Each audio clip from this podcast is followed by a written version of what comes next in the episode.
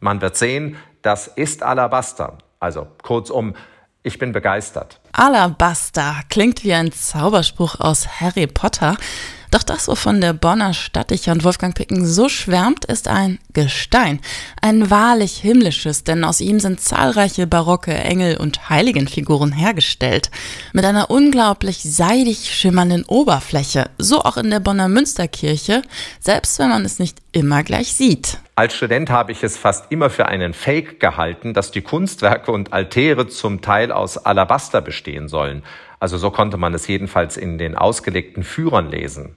Der Stein war mit einem grauen Schleier überzogen und hatte eigentlich nichts mit dem feinen, weißen, luiziden Eindruck zu tun, den Alabaster für gewöhnlich vermittelt. Doch das ändert sich gerade dank Susanne Brinkmann und Christina Verbeek. Expertinnen, die sonst ganz woanders Kunst bewahren, am Nil. Sie legen normalerweise Wandmalereien in ägyptischen Pyramiden frei. Und zwar mit einem innovativen Laserverfahren. Jetzt setzen die beiden Restauratorinnen das futuristische Gerät mit dem Namen CL20 Backpack Laser auch am Rhein ein.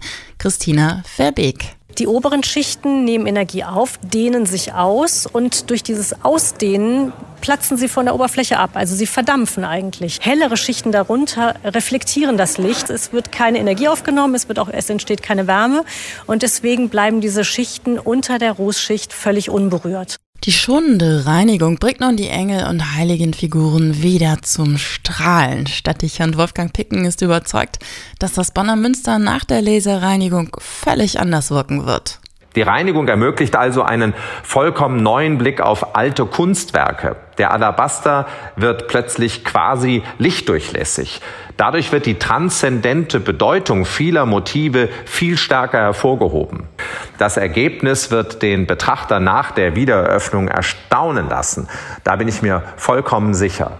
Und zwar am 1. November zur großen Wiedereröffnung der generalsanierten Basilika von Bonn.